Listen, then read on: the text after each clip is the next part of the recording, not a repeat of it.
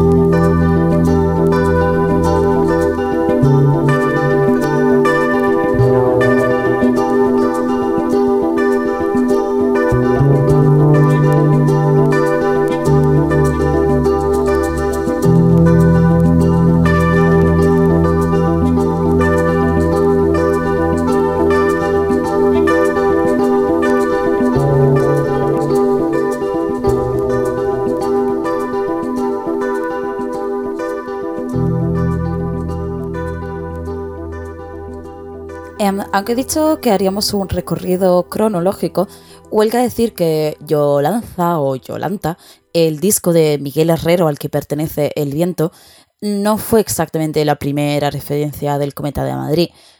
Bueno, es que no fue ni la primera ni la segunda. Esas dos posiciones están ocupadas por La Flor de Piedra de los, y a ver si lo digo bien, eh, Ishinolanta, Ishinolanta y Ibatek, el primer disco en solitario de Luis Delgado, editados ambos en el 86. Eh, pero yo he decidido empezar por este de Miguel Herrero, también del 86, porque si bien tanto esos dos primeros discos sean pues, muy interesantes, muy recomendables y todo eso, es cierto que no, no terminan de distar de, de, ser ramificaciones o variaciones de proyectos anteriores de Luis Delgado, eh, como, Finis África, AE, Africae, Afrique, eh, con quien ambos discos comparten el, el tono orientalista y étnico. Miguel Herrero, en cambio, me parece como el primer gran ejemplo de la variedad de estilos que encontramos en este sello. O sea, es cierto que el Cometa de Madrid siempre se cuidó de mantener eh, una coherencia en su catálogo. En primer lugar, coherencia estilística, con esas portadas de retratos en blanco y negro de los autores de los discos durante los 80, que se llamaron de hecho justo por eso serie negra, y luego las portadas de los 90, que en cambio eran todas pues ilustraciones y collages coloridos. Y en segundo lugar, también fue una coherencia, eh, no diría ética, pero sí una una coherencia de voluntad que fue la de mantenerse siempre comprometidos a la idea de difundir la labor de las llamadas nuevas músicas en la época, la música experimental y de vanguardia. Y por eso, o sea, todos los artistas no tienen su rollo experimental, su rollo vanguardista, bueno, vanguardista, su rollo de vanguardia, el querer buscar otras vías y nuevos caminos sonoros. Pero lo que a mí me parece interesante, lo más interesante es que cada uno de los artistas del Cometa de Madrid buscó estas nuevas músicas un poco a su manera, sino con un estilo y un género totalmente propios, al menos sí con un enfoque totalmente personal. Por eso me sorprendió la rapidez con la que Oriol Roussey eh, despacha el Cometa de Madrid en el apéndice que dedica a la música electrónica española al final de Loops. No sabría decir si está en todas las ediciones, pero sí que la que yo manejé, eh, que creo que fue la de las más recientes. Bueno, el caso. Eh, nada, en, una página, bueno, Uriel Roussey nombra súper rápido al Cometa de Madrid, incide sobre todo en su rollo de etnoambient y lo define como de carácter intragenérico, panmundialista y flotante, que, es casi como decir nada. Y lejos de mí, ojo, lejos de mí querer contradecir a alguien que conoce tropellón de cosas más que yo y de hecho cuyo mentado apéndice ha sido fundamental para elaborar este episodio. Pero creo que no sé, son los mismos discos editados por el Cometa que algunos de los cuales escucharemos aquí, que prueban la enorme riqueza de propuestas que aportó el sello. Y por tanto no creo que sea algo que se pueda reducir a mm, etnoambient o orientalismo de poca profundidad o cosas así. En fin, sea como sea, sí acierta Roussey al definir la labor de bueno, los discos, el catálogo del Cometa de Madrid como avant-garde para todos los públicos. Música para gente a la que el pop se le había quedado pequeño, pero que estaba poco dispuesta a afrontar desafíos estéticos Mm, así como muy complicados, ¿no? Demasiado arty todo. Y Miguel Herrero es la prueba más patente de, este mm, avant para todos los públicos. Junto a Suso Saiz, primero formó parte de Música Esporádica, un proyecto que va un poco en la misma línea, así como multicultural y mm, mundialista de Phoenix Africa, eh, pero tras, tras grabar su primer y último disco en solitario para el Cometa, es decir, Yolanta, pasó a ser guitarrista de Esclarecidos, un grupo sin duda muchísimo más cercano al pop, y de hecho al pop rollo movida que a la música experimental. Sea como sea, eh, Yolanta o Yolanza, la verdad es que no tengo muy claro cómo se pronuncia, eh, es una pasada. O sea, es un disco instrumental que no necesita mm, más de, unas guitarras cristalinas a veces y muy, muy flamencas otras, conectadas, mixadas, todo con una base, unas bases rollo eh, Angelo Badalmenti, para llegar muchísimo, para transmitir un montón, ¿no? Que es algo que, no sé, normalmente la gente quiere letras y quiere historias para que le lleguen cuando Miguel Herrero le, le basta esto. Y hacer un disco que suene delicado, pero contundente a la vez, no, no es tarea fácil, pero Miguel Herrero consigue que lo parezca.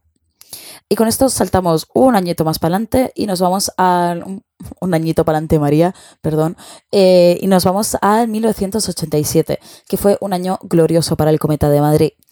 Junto al Formas Millares de Enrique Mateu de Villavicencio, ese año se editaron también Neptuno de Luis Paniagua, el tercero de la Orquesta de las Nubes, el segundo disco de Mecánica Popular y el eh, Bandas Sonoras en Busca de Película de Luis Lozano.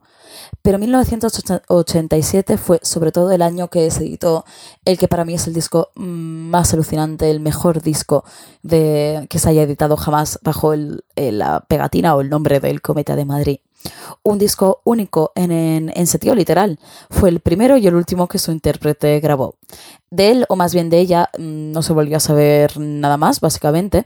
Y a mí me recuerda, aquí cada uno con sus filias, pero a mí me recuerda un poco a Juan Rulfo, que después de Pedro Páramo no volvió a escribir una sola línea. Decía que, era porque se le murió el tío Celerino, que era quien, quien le contaba las historias. Pero yo creo que mm, después de escribir la mejor novela iberoamericana, no, no hay nada más que sobre lo que escribir o algo así. Pues con la siguiente artista igual, llegó, grabó un disco maravilloso y adiós. Sencillamente dijo todo lo que tenía que decir, eh, ni una sola nota más, ni una sola nota menos. Y esto es algo que yo que me enrollo con una persiana, no sé, me parece una cualidad muy grande, ¿no? El decir exactamente lo justo. Bueno, vamos a escuchar una canción de este disco.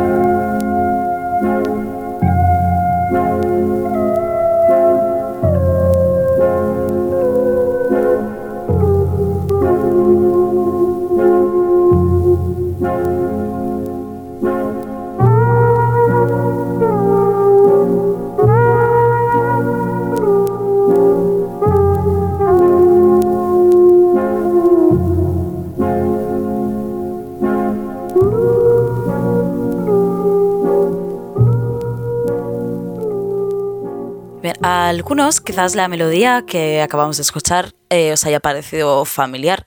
Se trata, en efecto, de una de las eh, pronunciado de puta pena, pero no, compuestas casi un siglo antes de la publicación de este disco por el gran Eric Satie, hombre avanzadísimo a su época, padre del minimalismo y sobre todo dotado de un gran sentido del humor. Eh, lo que acaba de sonar, sin embargo, es la reinterpretación que Patricia Escudero hizo de la pieza de Eric Satie para su disco Satie Soniers, eh, Timbres y Tratamientos Sonoros. Un disco que, como su propio título indica, se trata de una reinterpretación de algunas piezas de Satie, unas 16, pero sustituyendo el piano por sintetizadores. Que, y la producción, por cierto, los arreglos corren a cargo de Luis Delgado, que produjo muchísimos de los discos del Cometa. Y. Mm, y eso, bueno, a lo largo del disco podemos escuchar así algunas de las eh, de las Nimopedi. Lo siento, esto lo voy a decir en castellano porque es patético. Eh, y podemos escuchar temas como eso, el vals del chocolate con almendras. Ojo, ya he dicho que Sati tenía un gran sentido del humor. Aunque a decir verdad, mi favorita es la que, es la que he puesto, la Noisien 1 si ya la original de Satie, pensada para interpretada sobre un piano, suena un vals decadente y melancólico, aquí Escudero la convierte en mm, no sé, una canción súper inquietante y mal rollera, mal rollera a más no poder. Em, y este disco, bueno, aparte del sonido, a mí me gusta como suena, obviamente, si no, no lo, pondría aquí. Em, pero gusta sobre todo la reflexión que plantea. Es decir, muchos, no sé, lo verían como un disco menor, ¿no? Como un ejercicio de estilo. No un trabajo propio, sino la, la reinterpretación de la obra de otro. Y es eso. Pero creo que lo interesante em, es la reflexión a la que Escudero nos invita con este gesto, con este disco. Eh, y que nos invita a reflexionar sobre la relación entre música y tecnología. Y ojo, o sea, hablo de tecnología no solo como, yo qué sé, cachivaches que funcionan mm, eh, conectados a la electricidad y con miles de luces y ruiditos y tal, no. La tecnología no hay que olvidar que son herramientas. Un piano de cuerda es tecnología y un sintetizador también es tecnología. Así que Satis Soniers es una reflexión, buscada o no, sobre lo condicionados que están los sonidos a las herramientas que disponemos para, reproducirlos. Esto es algo a veces que quizás naturalizamos un montón. Em, no sé, damos por hecho de que, o sea, es obvio que un, no sé, no sé, una canción como algo de Björk no hubiera podido eh, ser ni pensada en el, en el siglo XIX, por así decirlo, ¿no? Y esto creo que es un apunte muy interesante que demuestra que la música electrónica no es la música del futuro, sino que es la música de, su exacto presente, es decir, está anclada a las posibilidades técnicas, tecnológicas para eh, ser creada y pensada. Y esto es un tema que daría para un montón de, o sea, daría para un, episodio entero, pero se nos echa el tiempo encima, así que eh, pasamos de la melancolía reposada y malrollera de Patricia Escudero a la matraca de Mecánica Popular.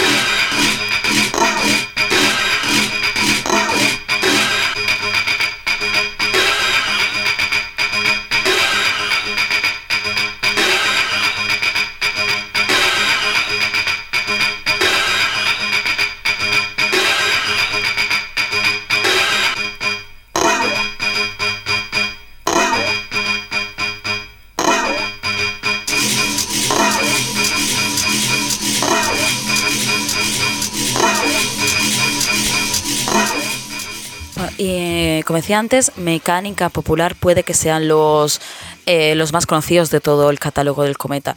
Quiero decir, tampoco es que sea un mm, camisetas, tote bags, 100.000 eh, reediciones de mecánica popular, pero al menos de ellos hay alguna entrevista por ahí eh, y Luis Delgado tiene muchísima información extensa en su página web, o sea, ha sido de muchísima ayuda.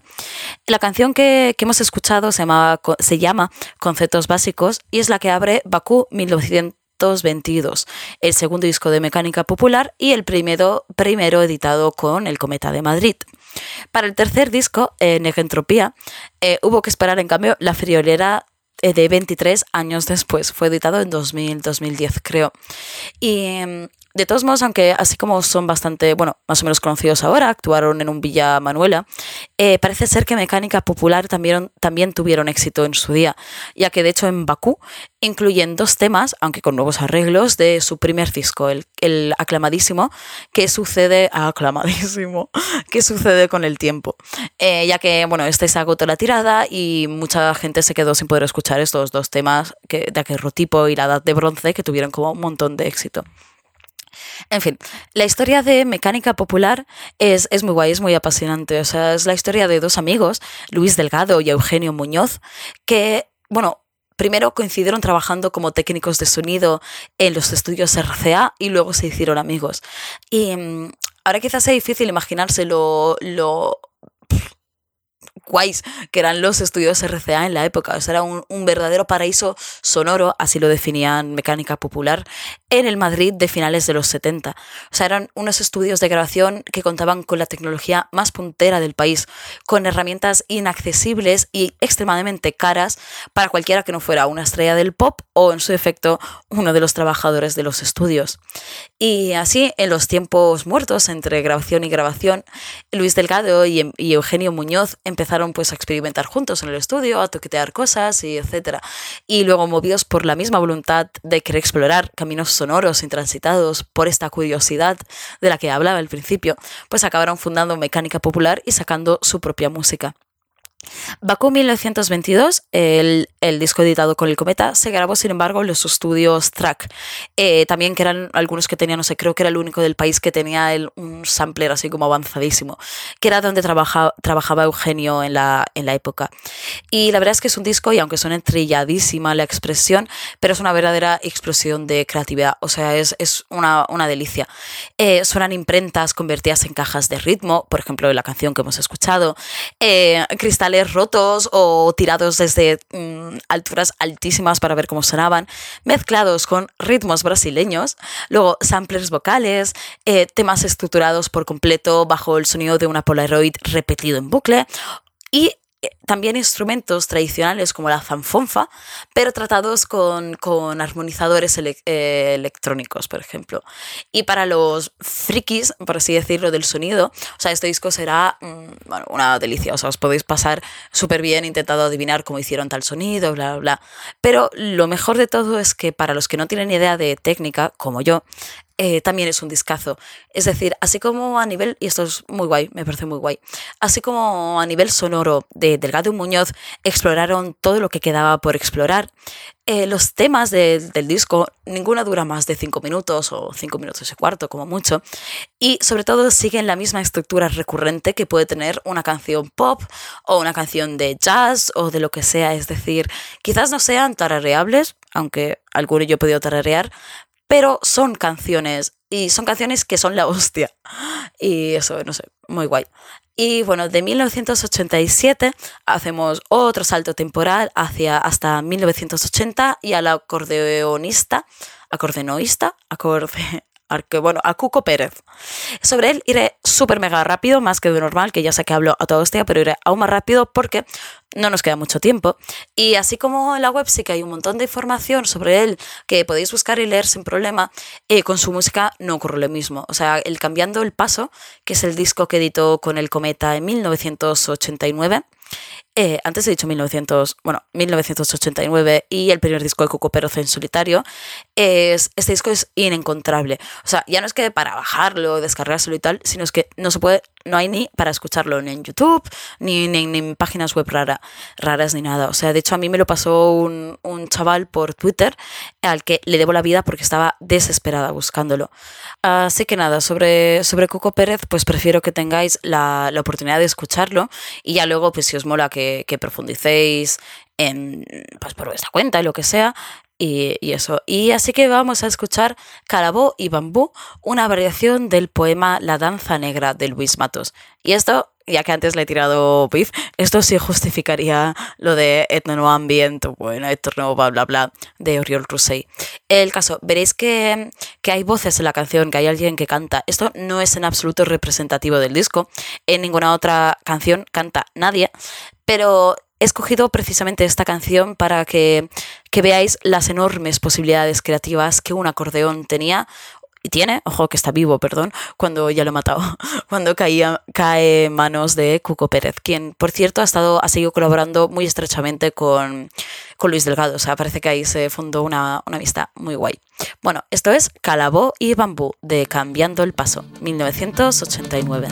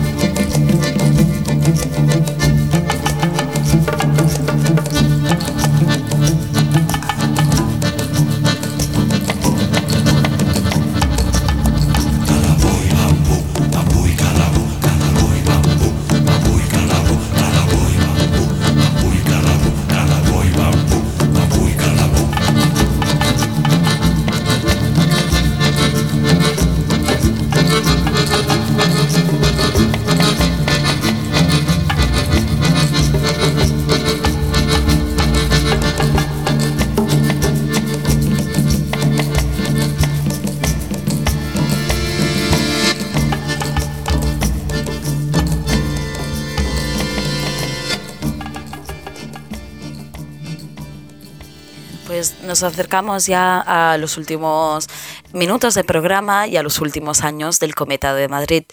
Y lo hacemos a través del guitarrista granaíno Jesús Auñón y su disco 13 cuerdas, que salió en el Cometa en 1992 y que de hecho contó, contó con, con, colaboraciones de muchísimos artistas del sello. Tenemos al, al mismo Cuco Pérez y su acordeón, eh, o a Javier Bergia con, con, la tabla, a Luis Delgado con su habitual despliegue de instrumentos que van desde el teclado al sitar, pasando por el pandeiro galego o el tambor tarahumara, que es, que es como, bueno, es un tambor, yo no lo había escuchado nunca. Eh, sea como sea, luego lo extraordinario de, de, este disco de 13 cuerdas es la guitarra de Jesús, o sea, que es de hecho la absoluta protagonista de, del disco, y como para no serlo, porque mediante el tapping, es decir, golpeando así los, ¿no? con los deditos el, el mastil de la guitarra, eh, y tocando, por lo tanto, la melodía y el acompañamiento a la vez, como si se tratara de un teclado. Eh, Jesús es capaz de crear temas que es que la verdad cuesta creer que hayan sido grabados con una sola guitarra en una sola sesión. Pero ahí está Dulcimer, una verdadera joya.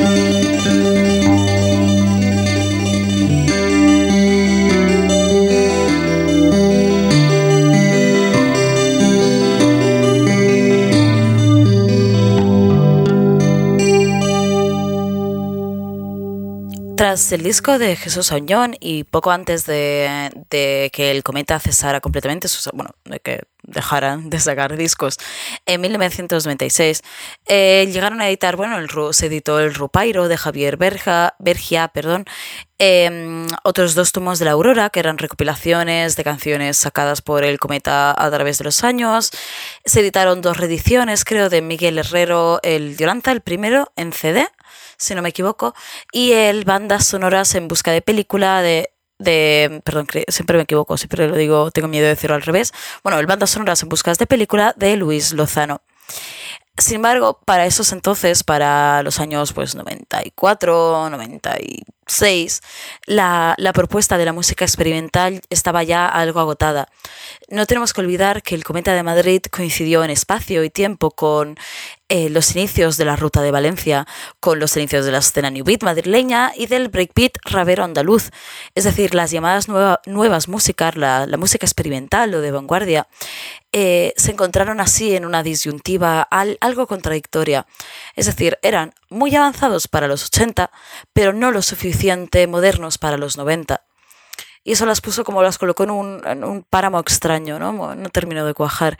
Y, y todo esto sin contar que en España, entre dictaduras y hostias, pues la, vanguardia siempre se quedó en una mera intentona.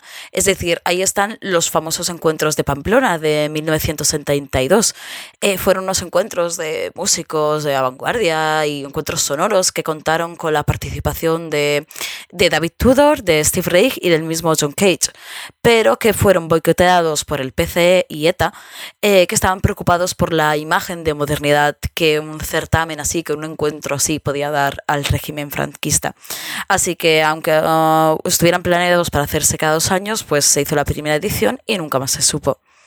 Aún así, y gracias al trabajo de reedición que están haciendo sellos como Equilibrio del productor Damien Schwartz, que antes no lo he dicho, pero que ha reeditado el Satisoniers de Patricia Escudero, gracias a Dios, porque antes estaba como por, no sé, de 100 pavos no bajaba y ahora está 23.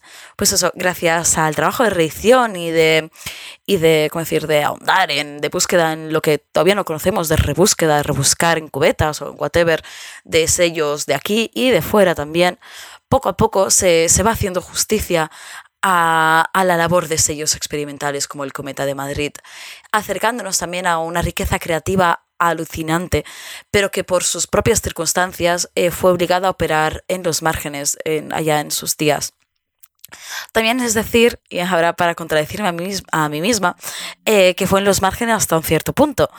De hecho, me despido hoy con La Edad de Bronce, un tema de mecánica popular que fue utilizado para nada más y nada menos que un informativo de televisión española. Gracias por escuchar, como siempre, y hasta el próximo episodio de Mala Hierba. Os dejo con La Edad de Bronce.